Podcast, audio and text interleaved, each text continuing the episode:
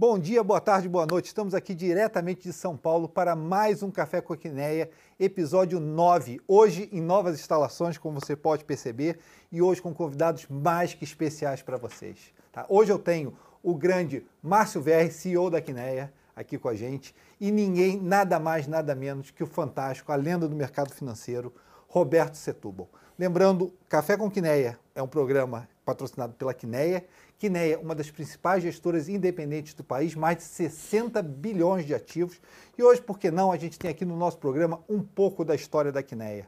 Então nós estamos, o fundador da Quineia, Márcio Verri, tá? meu chefe, que pela ilustre, pelo ilustre convidado que nós temos, Roberto Setúbal, aqui hoje, meu chefe resolveu se juntar a nós aqui hoje. Prazer estar aqui com você hoje, Márcio. Obrigado. Pessoa fantástica, tá? E a Quineia, na verdade, um resultado de empreendedorismo. Quando o Márcio Verri anos atrás, propôs para Roberto Setúbal que fosse criada uma gestora nova, né, com investimento do Itaú, e hoje nos orgulhamos muito do que Márcio Verri fez e do que Roberto Setúbal, na verdade, né, facilitou dentro dessa empresa fantástica que se tornou a Quineia. O que, que vamos fazer hoje? Trazemos sempre para vocês, embora os meus papéis tenham caído aqui, o que, que temos trazido da research da Quineia, da pesquisa da Quineia para vocês. Não deixem de ver no blog da Quineia, tá? Dançando na boca do vulcão, nosso último Quineia Insight, onde falamos do risco retorno do S&P 500 nos níveis atuais, caso haja uma recessão nos Estados Unidos. Papel interessantíssimo, principalmente pelos dois últimos dias que nós tivemos de correção no S&P. Sem mais demoras, para introduzir nosso grande convidado, Roberto Setúbal. Roberto Setúbal é uma pessoa que eu admiro enormemente. E o Brasil tem, necessita de heróis e o Brasil deve admirar Roberto Setúbal. Deixa eu te dizer por quê. Fazer uma coisa certa por um ano já é difícil o suficiente. Fazer por 22, 23 anos que ele foi presidente do Itaú e desde então co-presidente do conselho não é tarefa fácil. Ser corredor de 100 metros, todo mundo é. Ser um fundista, um maratonista, Ironman, que faz isso por décadas pelo Brasil, não é para qualquer um. Eu queria introduzir aqui, a gente vai passar no nosso programa sempre apresentar uma recomendação de livro. E hoje, para introduzir o nosso convidado Roberto Setúbal, eu queria introduzir esse livro do Kissinger, tá? Leadership, liderança, onde você pode ler coisas como Kissinger encontrando com De Gaulle, Margaret Thatcher, Richard Nixon, livro fantástico. Por que eu falo isso? Roberto, prazer ter você aqui hoje, tá? Enorme prazer, obrigado por ter aceitado o nosso convite. Deixa eu dizer, Roberto, é, você passar tanto tempo na liderança da instituição, e ter transformado esse banco, o que é, na minha opinião, talvez o melhor banco do mundo. Quando eu trabalhava em Londres, eu falava, pessoas, ah, o JP Morgan, certamente um grande banco, Deutsche Bank naquela época, mas eu dizia, vocês não olham para o Itaú, vocês não sabem o que, que a gente fez no Brasil em termos do banco de posição competitiva, crescimento, solidez, ética. Né? O que, que é, a, quem é Roberto Setúbal em termos de características e, e, e como você se desenvolveu para ser capaz de fazer o que você fez dentro dessa instituição por tantos anos? Bom, como você colocou, bom, primeiro obrigado aqui pela, pelo convite, Márcio, Rui, é um prazer estar aqui com vocês, uma satisfação grande. Bom, falar do Itaú é sempre um prazer para mim. É, eu, eu, diria assim, de fato são 22 anos, é um período bastante longo. Eu acho que algumas coisas são fundamentais. Né? Primeiro, eu diria assim, a consistência é, do que nós fizemos ao longo do tempo. Eu lembro meu pai quando ele era executivo tal e eu era ainda estudante tal, ele falava sempre assim: o importante é colocar um tijolinho no muro todo dia. Tá? E você vai indo e quando você vê você construiu um muro, de repente uma, uma catedral, faz, botando aquele tijolinho diário. Né? Então é, é o meu estilo, a forma como eu acredito fazer as coisas é consistência, trabalhar todo dia e é, construindo, pensando a longo prazo, quer dizer, você vai botando tijolinho para construir algo muito maior ao longo do tempo. Tá?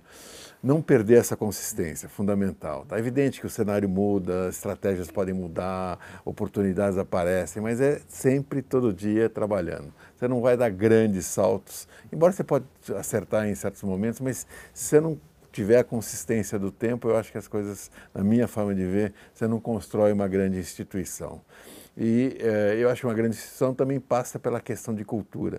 Eh, a ética para nós é uma coisa inegociável, fundamental, eh, ela sempre permeou todas as nossas ações. eu acho que os funcionários, nossa equipe do banco, tenho o maior orgulho disso. Acho que nunca vimos o banco envolvido em nenhuma coisa negativa, acho que sempre pelo contrário, sempre muito reconhecido, a credibilidade nossa é muito grande. É, eu acho que essa é, é, a consistência do tempo. Né? Eu acho que um líder, é, ele perde a credibilidade o dia que ele começa a perder a consistência. Um dia fala uma coisa, outro dia fala outra, faz uma coisa, fala outra. Eu acho que o importante dessa consistência é que dá a credibilidade e a robustez para você, ao longo dos anos, de fato, é, construir uma grande, uma grande empresa, como eu acho que o Itaú se tornou de fato. Tá? E é, eu tenho muito orgulho, uma das coisas que eu mais tenho orgulho de ter feito é é, isso aqui não é um one-man show, né? Nós fizemos isso com uma grande equipe. O Márcio participou desse é, processo todo, vindo do Bank Boston. E eu, eu, acho que é, isso que é muito importante, você ter uma equipe. Você não faz uma empresa, especialmente no mundo financeiro, que você não tem ativos, não tem patentes, não tem um produto. Você não faz uma grande empresa sem gente, gente de qualidade, gente que esteja envolvida, acreditando é, para fazer tudo isso. Né? Então, é, gente, ética, cultura, consistência no tempo, acho que são elementos da, do meu estilo, da minha forma de ver é, uma empresa é, essenciais para você, de fato, construir uma grande empresa. E tudo isso junto, você cria uma instituição, né? Que é diferente de você criar uma empresa, de correr 100 metros, fazer uma grande, um grande negócio. E uma instituição não é um one-man show, como eu falei, né?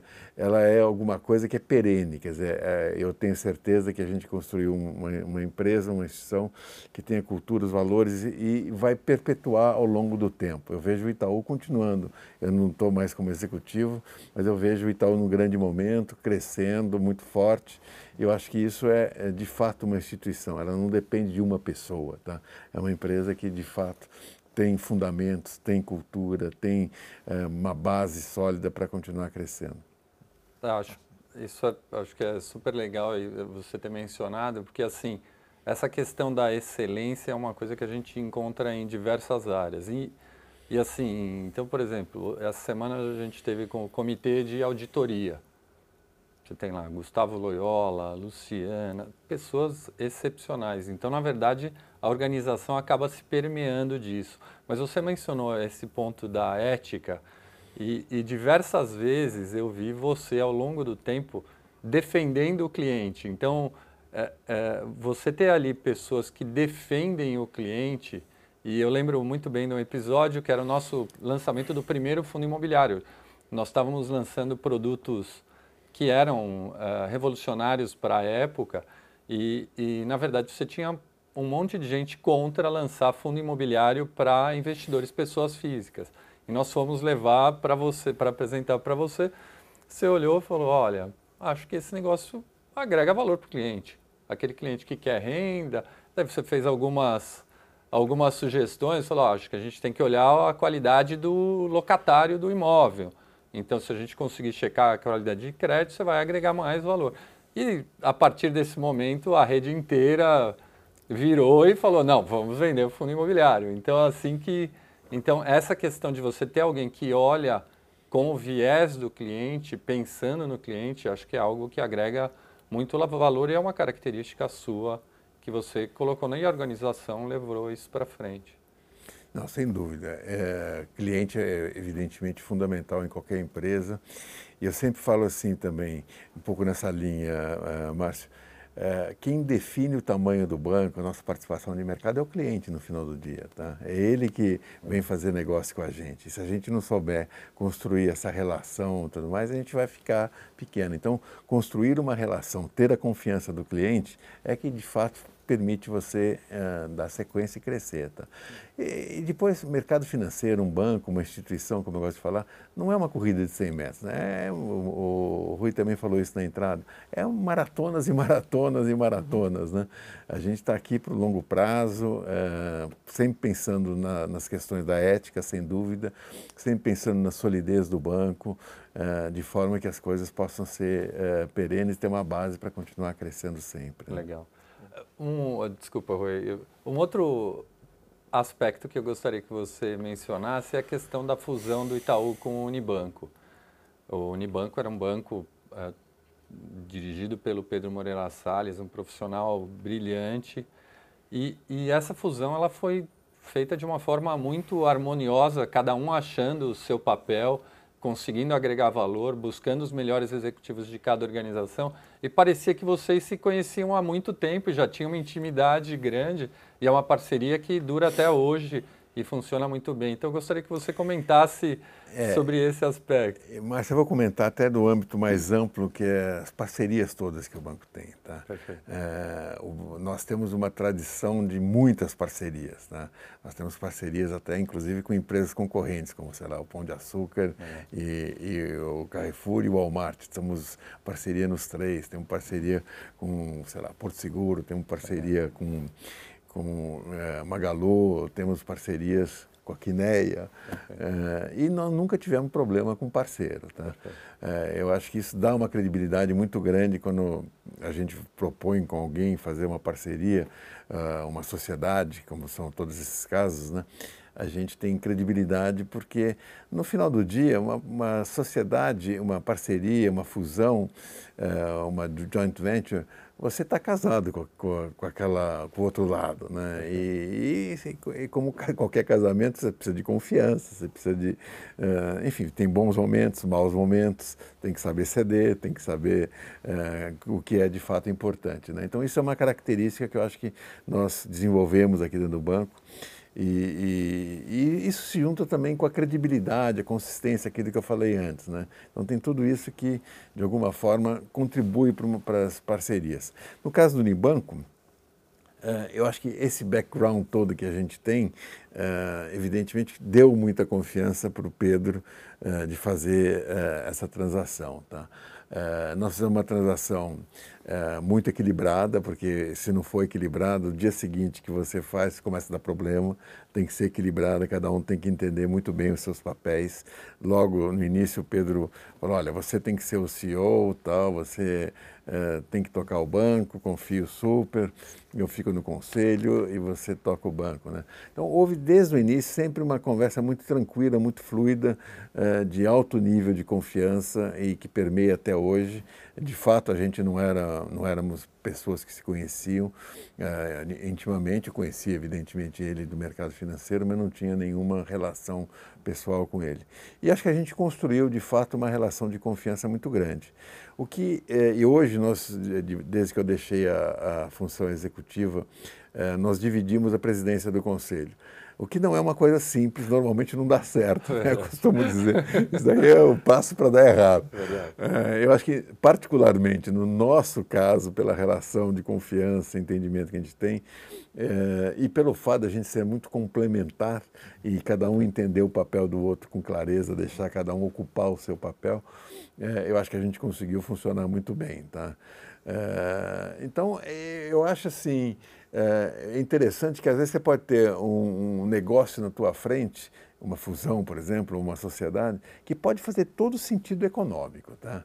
É, mas se não tiver uma, uma certa empatia entre os líderes que estão procurando fazer aquele negócio, não vai funcionar. Tá? A empatia é incrível como num negócio tão grande, a necessidade de você ter empatia para o pessoal é, é, essencial. Tá? Muito diferente de você comprar uma empresa. Tá? Você compra, você passou o cheque lá, pagou, tchau, no dia seguinte você não vai nunca mais ver o, o, o vendedor. Né? Você faz o que você bem entende. Quando você vai para uma joint venture, para uma fusão, para uma parceria, é, é, muito diferente. Tá? Você, o dia seguinte acorda, está lá a pessoa, você tem que saber lidar e, e, e essa é uma questão que não é simples. Legal. Não, perfeito. Falando, a gente está falando da questão de liderança, né? O, uh, Existem diferentes tipos de líderes, né? Você logicamente liderou o Itaú, lidera o Itaú no conselho até hoje, com a sua característica de liderança. Se a gente pensar que o Márcio falou, o trabalho duro que foi esses anos todos, né? Você pega um grande líder como Jeff Bezos ou como Elon Musk e diz assim, olha, o Jack Ma, diz assim, o meu, minha maneira é trabalhar 9, 9, 9 a 9 todo dia, seis dias por semana, é a maneira que eu consigo entregar resultado. E você teve outros grandes exemplos na história, por exemplo, Rockefeller, que na verdade passava o dia em jardinagem e só ia para o escritório quando tinha grandes ideias, né? grandes aquisições, foi a maneira que ele criou o império dele. E o Itaú, foi, se eu estiver errado, me parece uma combinação de muito trabalho duro, né? e também grandes ideias de aquisições. Então, a Unibanco foi uma delas, XP foi outra delas. Né? Qual é o teu estilo de liderança, Roberto? É, você é, é o trabalho duro, e as grandes ideias, como é que você balanceia as duas coisas? Eu me lembro, por exemplo, de George Soros, que é um herói de todo mundo do, da parte de investimento que nós somos, que o cara jogava tênis todo dia, né? Aparecia no escritório quando tinha grandes ideias. Dizia, olha, eu não vou para o escritório quando tenho ideia medíocre, eu só vou com grandes ideias. Trabalho duro versus grandes ideias, e as grandes ideias do Itaú talvez tenham sido essas grandes fusões, né? Que o Itaú fez e aquisições.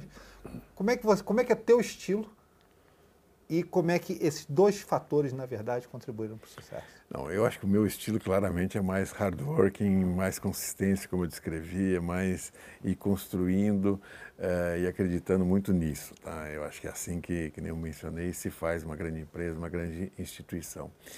Eu acho que uh, a questão de grandes ideias, uh, eu não acredito em só grandes ideias. Tá? Eu acho que você pode ter grandes ideias, dar grandes saltos e fazer grandes negócios tal.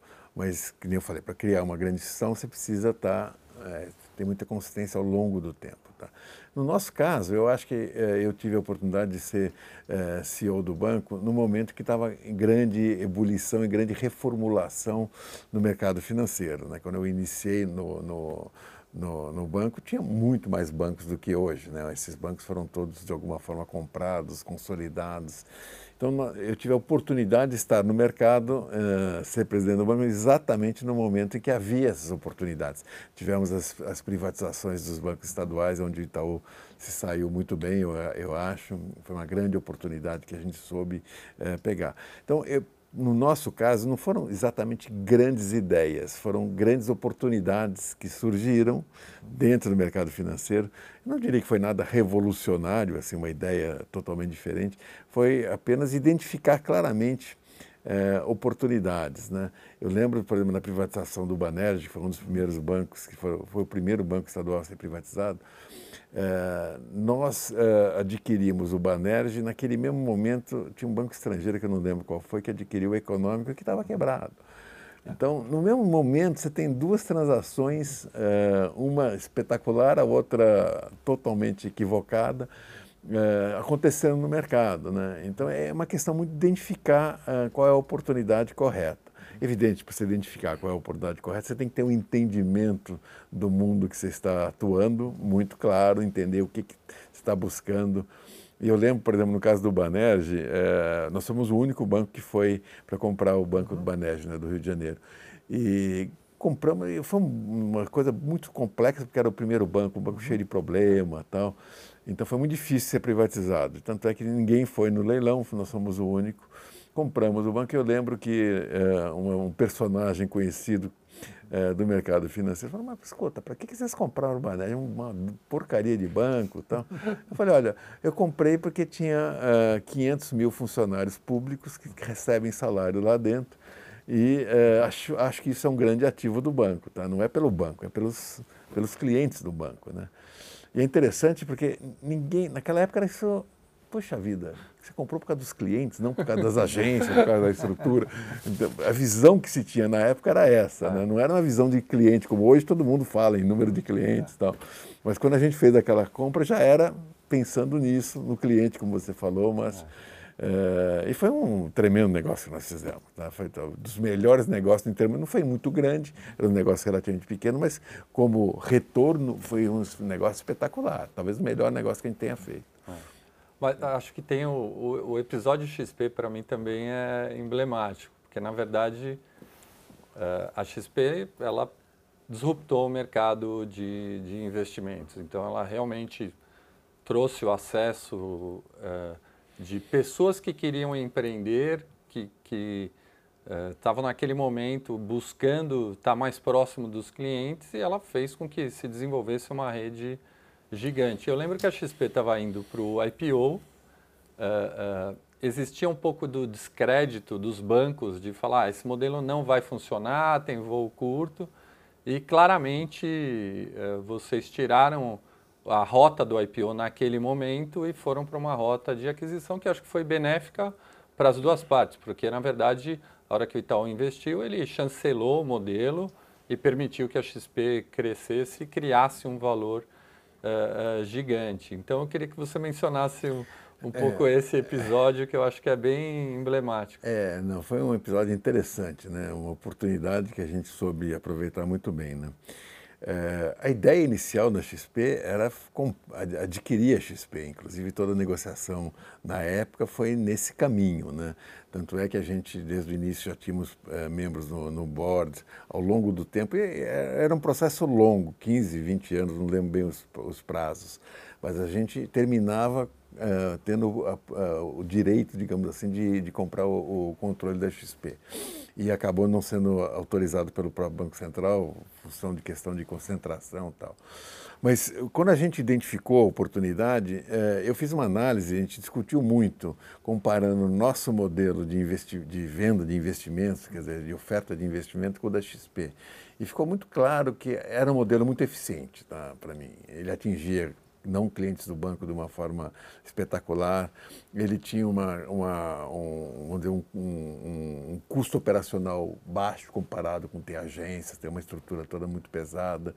Eu falei, esse modelo é vencedor. Quando a gente fez a análise, analisei tudo isso, é, e aí é aquela análise sem preconceito, né? Você falou que os bancos olhavam isso de uma forma meio torta. Não, essa foi uma análise fria, racional, como eu gosto de fazer, é, assim, buscando escuta, tem valor aqui, porque eu, eu, lembro que o valor do IPO que se falava era altíssimo, né? Sim. É, achamos que era altíssimo. No fundo, foi sim, o que nós sim. pagamos. Exato.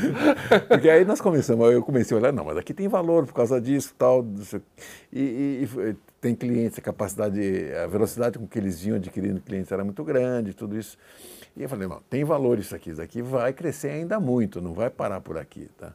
E aí, enfim, de novo, sentar com o Guilherme, a, a empatia surgiu Uh, rapidamente eu nem conhecia ele.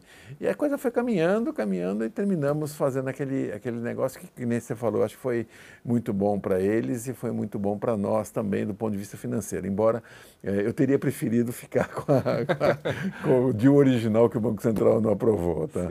Mas enfim, do ponto de vista financeiro, esse, sem dúvida foi espetacular. Mas não era isso que a gente estava visando. Tá? Era de fato uma visão de longo prazo de fazer parte do de alguma forma, do Itaú, talvez independente, não, essas coisas a gente vira no tempo. Como a Quineia está aí hoje, né?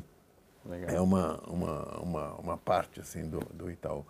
Então, é, é isso, uma, uma oportunidade. Mas uma, eu vou mencionar uma coisa aqui que você não me perguntou, porque eu acho que também foi um. Porque a gente fez muitas aquisições nesse período que eu fui presidente do banco, muitas oportunidades surgiram. A maior parte delas era compra um banco de varejo, integra na nossa plataforma, uh, reduz custos, porque você tem uma sinergia enorme. Uhum. Então, esse era o modelo que foi todos os bancos estaduais que nós compramos e vários outros uh, bancos que a gente acabou comprando.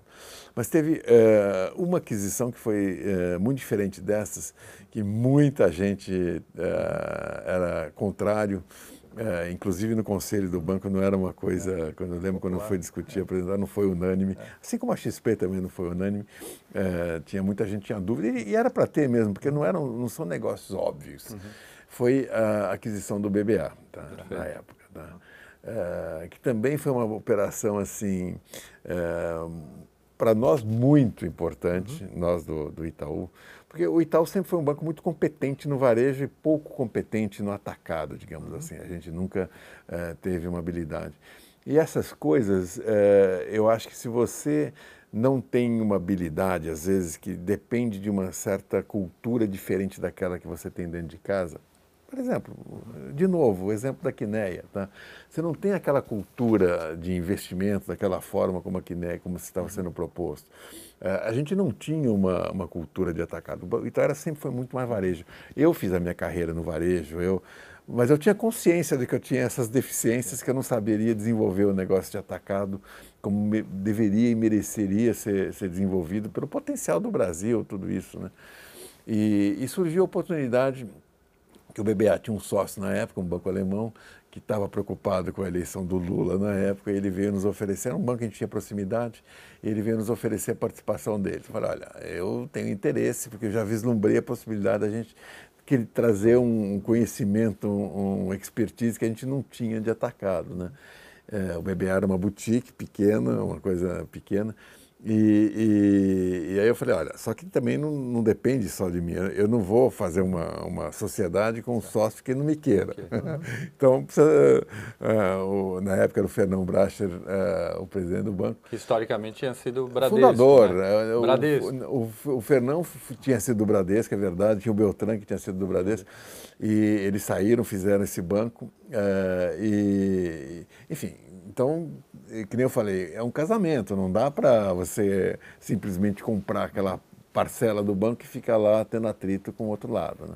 Então, aí fizemos toda uma negociação com o, com o Fernão Brás e acho que a grande, a grande sacada, porque é muito difícil fazer essas, normalmente isso não dá certo. A grande sacada, e que foi na época uma surpresa geral, foi que a gente pegou o negócio enfim, tinha uma boutique ali, gente muito competente, brilhante até eu diria.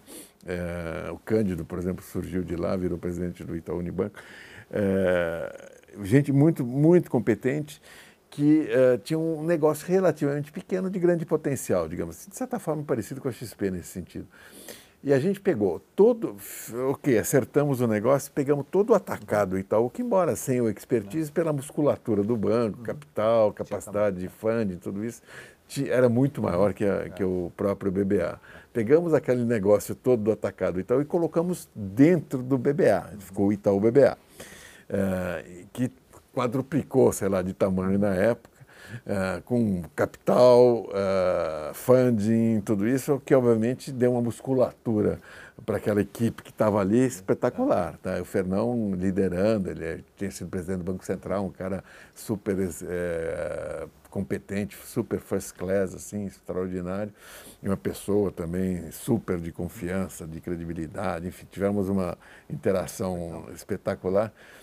E uh, foi feito isso e eu, na época, entendi e fiz, foi corretíssimo, demos a presidência desse banco para o Fernão Bracha. Né? Ele, com a equipe dele, liderou eu falei, ah, você pode escolher a equipe que você quiser, pode levar quem você quiser do Itaú, eu só quero um cargo, tá? o CFO, tá? que é um cargo importante para quem é o, o, controlador, afinal de contas. Tá? Então foi uma operação espetacular e deu super certo. Tá? É, uma fusão reversa. É, uma fusão quase que reversa, Márcio, acho que é bem por aí. Foi muito audaciosa nesse sentido, de você Perfeito. traz um banco menor e deixa ele ser o presidente daquele negócio que era muito maior. Né?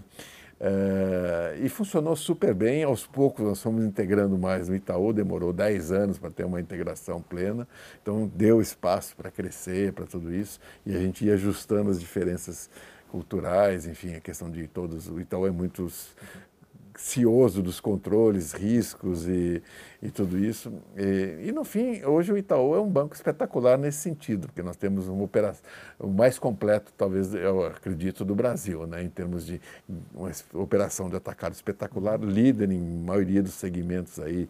É, de mercado de atacado e ao mesmo tempo também uma operação de varejo espetacular, tá? Difícil combinar as duas coisas, tá? Puxando esse lado do varejo, Tá? Porque, inevitavelmente, a gente vai ter que, em algum momento, falar da questão das fintechs, do futuro de banco. Mas antes de falar da, dessa questão mais aberta, falar de uma questão mais fechada, que até introduz essa questão maior, que é dar crédito no Brasil. Eu passei muito tempo lá fora, as pessoas dizem assim, olha, o pessoal aqui está tomando crédito a 15% ao ano, está muito caro. Eu digo, meus amigos, lá no meu país, o pessoal toma crédito às vezes a 15% ao mês. É. Então, o Brasil é um país onde mais da metade da população tem algum problema de crédito. Tá? É, um, é, um, país que não é fácil dar crédito, que o spread de crédito é enorme, e aí 500 papéis que já foram escritos, por que, que esse spread de crédito é tão grande? O que é dar crédito no Brasil? Por que é tão difícil? Por que, que o Itaú consegue fazer isso? E por que tantas outras instituições tentaram e não conseguiram fazer ou quebrar esse, essa barreira de dar crédito consistentemente em tamanho no Brasil? É, é, sem dúvida é um desafio. É, o Brasil é um mercado particular nesse sentido e acho que tem várias razões para isso. Né?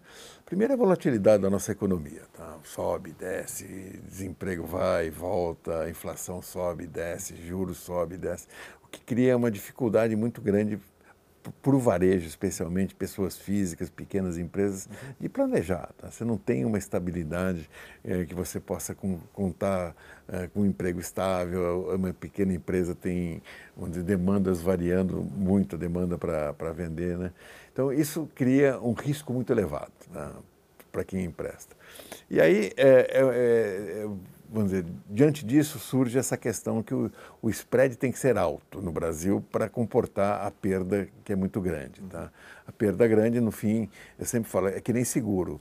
No seguro, é, paga pelo, pelo sinistro quem não tem sinistro. Né? No banco é quem paga pela inadimplência é quem é, paga o banco. Uhum.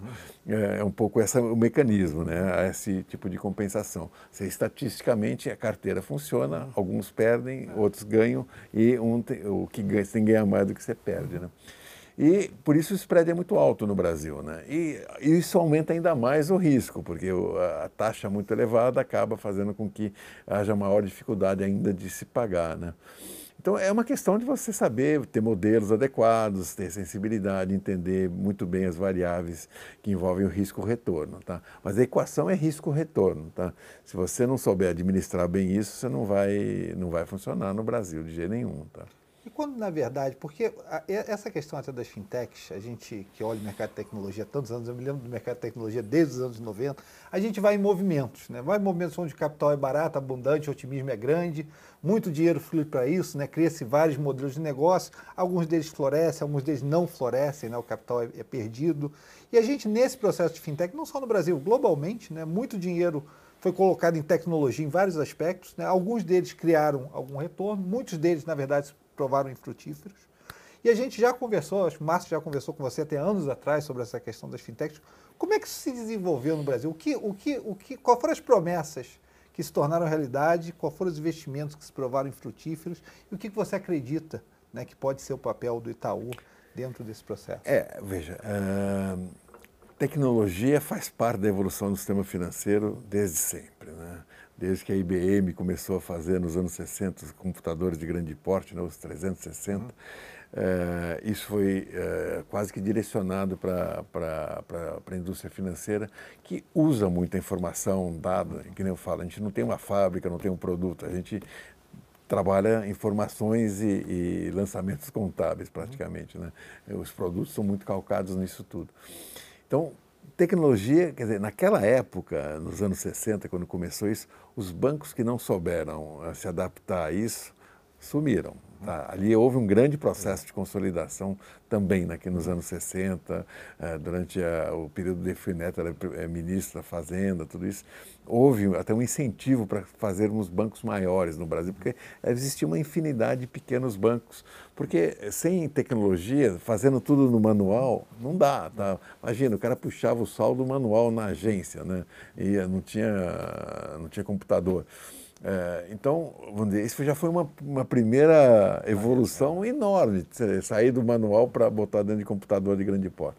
E assim foi indo. Depois nós tivemos, sei lá, o online, começa a, a, ATMs, né, as caixas eletrônicos, o online nas agências. Tudo isso são evoluções que foram muito relevantes. Né? E, e, a evolução tecnológica ela tem uma característica muito interessante, porque obviamente ela torna o processo todo muito mais eficiente. Tá? Você tem uma redução de custo, um ganho de produtividade brutal o que leva naturalmente a uma ampliação do mercado. Tá? Você vai conseguindo descer cada vez mais no nível de renda, porque você tem uma capacidade, uma eficiência que você não tinha, digamos assim, no estágio anterior de tecnologia, que você passa a ter num custo mais baixo, você consegue rentabilizar um cliente muito menor, menor renda, menor uh, faturamento, tudo. Tá? Então, esse processo de tecnologia que possibilitou o sistema financeiro crescer muito mais que o PIB, uhum. porque ele vai descendo a níveis muito mais baixos na população. Né? Então, esse fenômeno, eu só estou contando toda a é. história porque ele é uma constante na história do sistema financeiro. Uhum. Não é uma novidade para os bancos ter que enfrentar o desafio tecnológico da nova, nova etapa, digamos assim. Tá? E, de fato, nós estamos vivendo recentemente uma nova etapa. E o interessante dessa nova etapa é que ela introduziu uma variável nova que não existia. É que você não precisa de capital mais para fazer uma instituição financeira, tá? Porque ela tornou muito mais barato, você não precisa mais ter agência, infraestrutura, tudo aquilo lá. Você vai na nuvem, aluga um, um computador lá de alguém, é, trabalhando na nuvem, e você vai buscar cliente, tá? Então, mudou o, cenário de competição. E essas empresas entraram no mercado com uma proposta uh, de, muito interessante, né? porque elas, ao usar uma tecnologia nova, e é uma tecnologia que permite ela uma agilidade muito maior eu diria assim, fazendo um paralelo com a indústria, um acabamento no produto muito melhor. Tá? Então você consegue tornar, digamos, um aplicativo muito mais friendly, muito mais fácil para o cliente por causa da tecnologia. Você consegue mudar as coisas rapidamente, você consegue aprovar um crédito muito mais rápido que na tecnologia antiga. Né? Porque os, a tecnologia antiga, que era nos mainframes, nos grandes computadores, ela é completamente diferente da, da tecnologia de nuvem, tá? que dá todas essas possibilidades. É como se comparasse uma, uma fábrica recém-construída, com os equipamentos mais modernos, totalmente automatizada, com uma fábrica de 50, 30 anos atrás, digamos, que é fundamentalmente uh, o tipo de tecnologia que era usado uh, no sistema financeiro no mundo inteiro, em todo o mundo. Nós, os sistemas dos bancos foram construídos ao longo de 20, 30 anos. Né? Então, uh, aí chega um cara novo aqui, com uma agilidade, uma capacidade, e começa a crescer rapidamente, tem uma postura muito agressiva, investidores financiando ele, uh, mesmo sem lucro, para poder crescer rapidamente. Então, isso foi um choque, sem dúvida nenhuma. Mexeu muito, você vai querer entender como é que isso pode ser, que é possível, entender a tecnologia. Isso, evidentemente, não é da noite para o dia, você vai primeiro olhando o que, vai acontecer com aquilo ali, vai vendo como é que funciona, vai entendendo, vai buscando compreender todo esse fenômeno tecnológico, até que você começa, a, uh, e aquilo começa a incomodar num certo momento, porque adquire um tamanho, e aí você tem que se mexer, tá? A vida é, faz parte da vida, a competição é isso aí. E aí nós estamos nesse processo hoje de reformular todo o banco e levar o banco para a nuvem. Tá? Uh, é um processo complexo porque a gente tem que reescrever todos os sistemas do banco. São milhares de sistemas. Tá? É um negócio assim, maluco. Tudo aquilo que a gente fez ao longo de 30 anos, eu preciso refazer tudo de novo, numa outra tecnologia. E não é refazer, simplesmente traduzir, não é você como traduzir do inglês para o português, digamos assim. Não é simplesmente pegar aqui e reescrever igualzinho numa outra linguagem. Você tem que reformular tudo para você usufruir das vantagens que essa tecnologia te propõe. Por exemplo, todo o uso de dados integrados com a operação do banco. Tá? É, hoje, nos sistemas antigos, se eu quero usar mais dados, eu tenho que é, é, é, quase que uma, é, toda uma série de, de, de, vamos dizer assim, de etapas que você precisa fazer para o sistema chegar na, na, no dado. Né? Porque os sistemas foram construídos, só tinha assim, o sistema de crédito imobiliário, sistema de financiamento automóvel, sistema de CDB. Ele não tinha uma visão de cliente. Por isso que os clientes às vezes reclamam, que o banco já sabe, porque cada sistema tinha o seu cadastro. Tá? É, o nome do cliente no cadastro era tal, o endereço era antigo. Então, sei lá, ele trabalhava com a corretora do banco, tinha lá um, um cadastro do cliente com endereço, telefone, etc. Aí ele era cliente da agência, tinha outro cadastro lá. Então, às vezes ele mudava, informava para a agência que ele tinha mudado, mas não era informado na corretora. Isso dá aquelas confusões todas, porque não era tudo integrado. A nuvem possibilita você integrar tudo e trabalhar com os dados de uma forma uniforme, usar dados de fora. Enfim, tem uma série de vantagens. E além de ser muito mais barato. Então nós estamos nesse processo de levar todo o banco para a nuvem. Este ano a gente deve terminar já próximo de 50% para a nuvem. Tá? Foi um processo muito complexo porque a gente precisa, precisa aprender como é que faz isso. Tá? Não é um, uma coisa simples. Você precisa ter gente que conheça muito bem a sua, uh, a sua tecnologia antiga e conhecer a tecnologia nova para fazer essa transição. Tá? E nós estamos nesse caminho. Eu acho que daqui a um ano, um ano e meio, a gente deve estar assim, pleno já uh, capacidade de competir com as fintechs, uh, o que é muito bom. Tá? Acho que a gente vai estar no nível de tecnologia equiparado a elas. É, e, vamos dizer assim, portanto, com essa agilidade, essa capacidade de se movimentar. Mas não é só tecnologia do ponto de vista de é, computador, digamos assim, tá? bits and bytes. Tem toda uma mudança necessária para você aproveitar essa tecnologia da forma como o banco se organiza. Tá? Hoje é, não é mais aquela estrutura militar. Então começa lá o diretor, superintendentes. Então o diretor tem, sei lá, seis superintendentes reportando a ele, cada superintendente tem seis gerentes, assim vai descendo a organização, aquela estrutura bem organizada.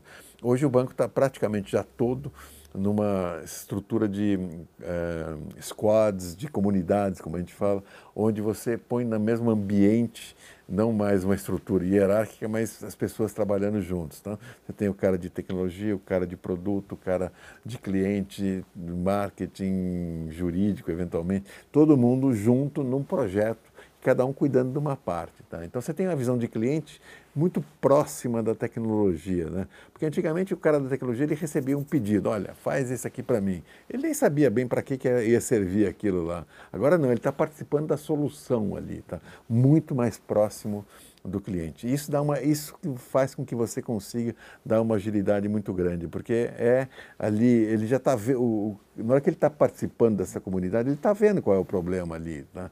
Ele mesmo, o cara de tecnologia, então ele já consegue até ajudar na solução, porque ele consegue elaborar e ver, conhecendo a tecnologia, ele diz, não, isso aqui eu posso fazer dessa forma muito rápido. Se é para resolver só isso, é muito fácil, a gente faz assim, assim assado.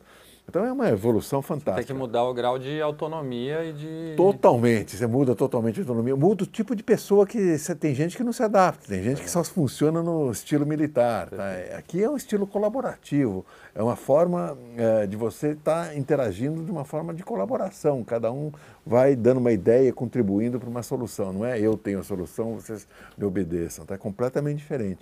Então é uma mudança dentro do banco muito grande que está em andamento também. Legal. É bem legal isso, bem bacana. Tá? É uma mudança enorme, tá? E que o Milton está conduzindo isso muito bem. Sim. O Milton, o CEO atual, né? Muito legal. Perfeito. E passando, se a gente começar agora, até pelo tempo do programa, né, a gente começar a falar um pouco do Brasil, porque acho que todo mundo quer ouvir você falar um pouco do Brasil. Você passou mais de 20 anos na presidência do banco, né, e agora no conselho, e você viu o Brasil mudar. E eu imagino que você está vendo o filme, né? Você viu o Brasil 30 anos atrás, como o Brasil está agora, e você imagina o que, que é necessário para o Brasil chegar lá na frente, né, numa posição é, melhor do que nós estamos hoje. O que, que você teria falado do Brasil? Como você viu o Brasil mudar esses anos todos? E como você acha que o Brasil muda daqui para frente? Não, o Brasil tem mudado muito é, e eu diria assim, de uma forma meio inconsistente. Né? Os governos vão se sucedendo, cada um nega um pouco o que o governo anterior fez, não aproveita exatamente tudo aquilo que poderia aproveitar para dar sequência e continuidade, um pouco naquela linha do que eu acredito da consistência no tempo. Né? O Brasil é meio assim, para cá, para lá. Uh, mas o Brasil é um país que, embora tenha todas essas dificuldades, a gente não tenha tido um crescimento uh, espetacular esses últimos anos, uh, eu acho que o Brasil é um país assim de oportunidades extraordinárias. Né? Acho que a gente tem à frente da gente grandes oportunidades. Né? E uh, essas oportunidades elas só serão, vamos dizer assim, uh, realizadas né, uh, para o bem da população, crescimento econômico, etc., se a gente souber fazer algumas reformas super importantes. Né? Acho que o Brasil precisa se tornar mais competitivo, precisa abrir a economia, precisa privatizar mais coisas. A, gente tem que tornar a economia mais eficiente. Porque no final do dia, a, riqueza é criada pela produtividade. Né? Você só consegue criar riqueza na medida que você vai se tornando mais e mais produtivo e eficiente. Tá? E para você tornar a nossa economia mais produtiva e eficiente, você precisa abrir mais a economia, precisa dar mais liberdade para essa iniciativa privada, você precisa criar condições realmente é, de você fomentar isso, né? reduzir carga tributária, enfim, tem tantos elementos, dar mais estabilidade até para reduzir o nível de juros, tem uma série de coisas que a gente precisa fazer para uh, que crie condições melhores para os negócios se desenvolverem, para a gente ganhar produtividade. Né? Então, o Brasil tem um potencial enorme, agora precisa de reformas. Tá? Reforma tributária é uma que está parada lá no, no, no, Congresso, não vai. Fizemos, temos feito coisas, tá? lentamente, mas temos feito. Né? Fizemos a independência do Banco Central, que eu acho super importante, fizemos reforma. Uh, uh, previdenciária, fizemos, mudamos, vamos dizer, privatizou-se bastante coisa recentemente, uh, Petrobras distribuidora, Eletrobras mais recentemente. Então está andando, a agenda está andando, mas ela precisa andar mais rápida e, e continuar nessa direção. Né? Certo. E quando você olha nesse, nesse, nesses 22 anos, você viu o Brasil mudar, eu sempre tenho, eu tenho uma pergunta que eu sempre gosto de fazer para pessoas do seu nível, né, da sua experiência. Qual foi a maior realização que você viu e qual foi, que você teve, e qual foi o maior desafio que você teve que passar esses anos todos. Eu lembro, por exemplo, ouvindo Eu ouço, gosto muito da Casa das Garças, do, do podcast da Casa das Garças, quer dizer, é Sim. sensacional. Recomendo todo mundo assistir. Por exemplo, pega o Maílson da Nóbrega, naquele começo ali, que o Brasil não tinha divisa, que o Brasil não conseguia, não conseguia importar petróleo, era uma confusão o país. Aí, gradualmente, você teve que passar por todos esses desafios. Você gradualmente viu um país entrar numa, numa, num, num framework macroeconômico melhor. Mas de tudo isso, de toda essa da sua carreira, qual foi a maior realização? Você disse, realmente, em 30 anos, isso foi fantástico para mim. E qual foi o maior desafio que você teve que passar Pô, de todos quer dizer, que o Brasil passou, né? Quer dizer, a maior é, realização é. no Brasil.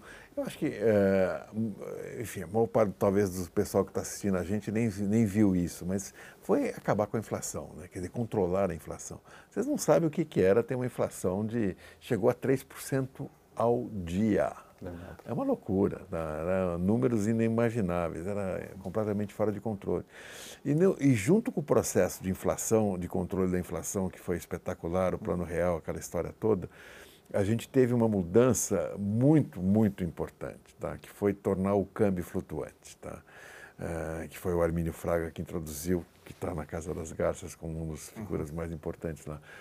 Uh, a introdução do câmbio flutuante, eu na época achava assim meio louco, tá? Confesso que eu não acreditava muito que ia funcionar. Depois é, da banda exógena. É, né? nós passamos por essas loucuras antes. Mas a, o câmbio flutuante mudou completamente. O Brasil não teve mais crise cambial com isso, né? Porque o Brasil vivia em crise cambial. Toda hora tinha, desde os anos 70. A subida do juro era para ter é, reserva, não pois era é, pra... durante 20 anos nós tivemos crises cambiais, ao longo, cada 3, 4 anos ficava com dificuldade em importar petróleo, aquelas loucuras todas que você lembrou aí. Então, a mudança, quer dizer, teve um controle da inflação e vamos dizer assim, o controle das contas externas, vamos dizer assim. Então, o processo macroeconômico começou a funcionar muito melhor. Aí, isso foi tudo feito nos anos 90. Essa foi a maior mudança que eu vi no Brasil. Tá? E o pior momento? Aquele que você disse assim, cara, eu acho que dessa talvez a gente não passe. O pior momento foi exatamente. Eu acho que teve. O pior momento foi exatamente o que precedeu o câmbio flutuante. Tá? Uhum. É, quando o Brasil ainda tinha uma moeda controlada tal e a gente teve estava entrando numa outra estava praticamente já numa crise cambial. Sim, a reserva uma, todo reserva dia... quase nada. É, lembro que o, o Armínio Fraga era presidente do, do, Banco Central no início e ele vendia quer dizer depois do campo flutuante vendia 50 milhões de dólares para acalmar o mercado. Não é nada né? era um valor que tinha possível para vender 50 milhões de dólares por dia. Hoje o mercado negocia por dia sei lá bilhões de dólares né então, é, é, é, foi uma mudança espetacular. Isso criou condições da gente ter os 10 anos seguintes do Brasil foram muito bons, foi a época do ano 2000, o primeiro uh, mandato do Lula. Tudo isso vem em cima dessas mudanças estruturais que houve no Brasil. Né? Foi um período muito bom para a nossa economia, eu lembro que era o tripé macroeconômico, né? era responsabilidade fiscal, câmbio flutuante e controle da inflação. Uhum. E funcionou muito bem, quer dizer, foi, possibilitou um bom desenvolvimento na década, uh, nessa primeira década desse século. Né? Foi uma mudança muito grande. Tá? O momento mais difícil foi exatamente esse que antecedeu uh, o câmbio flutuante, que nós estávamos numa crise, aí, olha, não tem jeito, o Armínio Fraga assumiu e psh, destampou a, a, a panela de pressão o câmbio saiu de um e pouquinho, foi para dois e tanto, foi uma loucura, mais de 100% de desvalorização. Aí você fala, putz, onde vai parar tudo isso? Não sei o quê. No fim, ajusta daqui, taxa de juros ali e tal, rapidamente controlou, controlou a inflação e, enfim, fomos para frente. A gente, a gente tá, vai ver uma eleição agora, né? No, no final. Se você pudesse escrever numa carta o, o teu desejo para o próximo presidente, tivesse um ou dois desejos para o próximo presidente, quais seriam eles? Uh, eu acho que seria o que é muito difícil no nosso processo político. Primeiro, pensar a longo prazo. Né? Aqui, os governos assumem com o calendário eleitoral na cabeça, né? para ganhar a eleição, se reeleger ou eleger o sucessor. Então é um período muito curto. Tá? E por isso que é difícil, às vezes, aprovar reformas, porque as reformas, elas não, não é que no, se aprova, sei lá, a reforma da Previdência, ou, não é no dia seguinte que aquilo vai dar resultado. Aquilo lá é um resultado para uh, muitos e muitos anos. Então é um horizonte quando você olha uma reforma, uma reforma trabalhista, por exemplo, uma reforma tributária, ela não vai dar re resultado em um, dois anos até ela se ajustar a tudo, a economia saber aproveitar tudo isso, demora alguns anos. Tá? Então, não está na agenda prioritária dos governos fazerem reformas. Tá? Então, a gente precisa das reformas, precisa pensar a longo prazo. Às vezes, uma reforma, ela sempre quebra interesses de alguém a curto prazo. Por isso que é tão difícil de aprovar e por isso que chama reforma. Né? É, então você tem núcleos que vão tentar evitar aquela reforma porque eles vão sair perdendo, tá? embora o país como um todo ganhe a médio e longo prazo. Né? Então eu acho que é a agenda de reformas que o Brasil precisa, porque eu acho, veja, a gente tem problemas no Brasil seríssimos, tá? o problema de, de distribuição de renda, de pobreza. Agora, a gente não resolve esse problema querendo distribuir mais renda, uma renda que não tem. O Brasil é um país pobre hoje. Se a gente não crescer a economia, não criar riqueza para poder distribuir de fato, é, então esse processo de crescimento é essencial para a gente resolver é, também o problema da pobreza. Tá? Crescimento econômico é fundamental. Uh, então, esse é o recado. E eu não vejo, assim, os candidatos aí falando muito de crescimento econômico. Vejo, não, é, é difícil. Uh, eu falo, desde que eu cheguei no Brasil em 2012. reformas, ninguém está é. falando disso. Tá? Eu voltei no Brasil, eu voltei no Brasil em 2012. E hoje a renda per capita do Brasil é, mesmo. é menor, é. um pouco menor do que ela era em 2012. É, As uma, pessoas estão mais pobres do que eram em 2012. O que não é uma coisa fácil. Com um né? câmbio Porque, completamente diferente. É, quatro vezes quase o que era quando eu cheguei no Brasil, que era em 60 é, as pessoas é difícil, né? Assim, a gente tem um problema fiscal, lógico, você não cresce, né? É, em algum momento você vai ter um. É porque os a pressão política, os interesses é muito complicado. Nosso sistema político é complicado, com 30 partidos, é uma loucura. Né? Uma reforma política também seria bem-vinda aí. Mas como é que você vai fazer uma reforma política contra os interesses dos partidos que têm que aprovar essa reforma? Muito complicado. Né? Inclusive, tem gente que diz que a principal reforma do país seria a política, pois seria é. a primeira que seria Para você criar uma condição de governabilidade que, que não seja essa daí que põe uma pressão fiscal absurda, porque o Congresso fica negociando vantagens e tal. Enfim, não vou nem falar disso. Roberto, tem muita gente jovem que assiste o nosso programa. Né? E que muita gente que está entrando no mercado de trabalho, muita gente que gostaria de ter uma carreira de sucesso, né, que precisa saber o que é necessário para que desenvolva uma carreira de sucesso. O que você teria a recomendar para as pessoas jovens no Brasil hoje que estão buscando entrar no mercado financeiro ou entrar no processo produtivo brasileiro? Quais seriam as principais recomendações vis-à-vis o que você viveu? Eu acho assim, o Brasil é um país cheio de oportunidades, tá? tanto para empreender como para se trabalhar como executivo, fazer carreira em empresas. Tá? É, a opção de empreender, obviamente, ela tem uma série de riscos e encontrar a oportunidade certa. Mas o Brasil tem muita oportunidade, especialmente no mundo de hoje, com a tecnologia disponível, que, que nem eu falei, ela não, não requer capital. Tá? Antes isso era um grande, uma grande barreira para empreender, necessidade de você ter capital. Você ia desde abrir uma pequena fábrica, uma, uma loja, tá? você precisa do imóvel, enfim. Tudo isso é, requeria muito mais capital do que hoje, onde a questão tecnológica ela viabiliza uma série de coisas com muito pouco capital. Então, empreender é uma boa oportunidade no mundo de hoje, tá? mas ele é arriscado, difícil, etc. Para quem quer fazer uma carreira executiva, que é uma carreira mais, talvez, mais tranquila, menos arriscada, dá mais, uh, vamos dizer assim, né? previsibilidade, tudo isso, eu acho que aí é, primeiro escolha uma empresa que você, uh, não, não é necessariamente a empresa, o local, o negócio que você mais vai ganhar dinheiro, principalmente no começo da carreira, tá? Escolha alguma coisa que você se adeque, que você sinta bem, aquele ambiente de trabalho que você goste, tá? É, você tem que se sentir bem no lugar que você trabalha. Senão você não vai, não vai ficar feliz lá, não vai conseguir se desenvolver. Então, a primeira condição para quem vai fazer uma carreira é, é numa empresa grande e tal, é, é escolher o lugar para trabalhar é, que você se sinta bem, tá? Que você realmente é, consiga se desenvolver, porque você só vai conseguir se desenvolver o teu potencial num ambiente que você se sinta bem, tá? Não tem outra é, alternativa, né? Então isso é muito importante. Depois é acreditar, consistência, não queira tudo a curto prazo. A carreira é uma coisa longa, tá? É, pense a médio e longo prazo, que eu acho seja, que é... Seja um maratonista, né? Maratonista, não isso aí. É bem por aí mesmo, é maratonista, tá? A carreira não é uma coisa assim. E falando, falando na tua carreira, você por anos foi executivo do banco e hoje você é um membro do comitê. Como é que muda a vida? Porque é, é, nós somos gestores, né? É. E, tipo assim, se você quiser me tirar o volante da gestão, vai ser um processo complicado, porque eu não vou querer largar aquele volante. Eu gosto daquele volante. E né? até pelo estilo que é. era, que era um estilo de uh, decisão contínua, estava o tempo inteiro submetido a vamos decidir, vamos fazer. É, a gente imagina que a, a, vida deve mudar muito. Você, a intensidade da vida muda, as prioridades mudam. Como é que foi isso para você de transicionar do ter que largar o volante, né, ao mesmo tempo ir é, para o é... paddock da empresa ali e fazer o. Eu acho que primeiro você tem que ter. É, enfim, aqui no caso do banco, a gente tinha um horizonte muito claro, limites de idade, tudo isso, então você já vai se preparando mentalmente para aquele momento. Tá? É, depois, é, isso é fundamental. Tá? É, e eu acho que, vamos dizer assim, você não pode querer imaginar que você vai ser um executivo top para sempre. Tá? Uhum. A gente é, o ciclo da vida é esse, a gente tem que entender e saber viver cada momento. Tá? Talvez no início da vida você tenha muita energia e pouca experiência, e vai mudando isso exatamente no sentido oposto ao longo do tempo.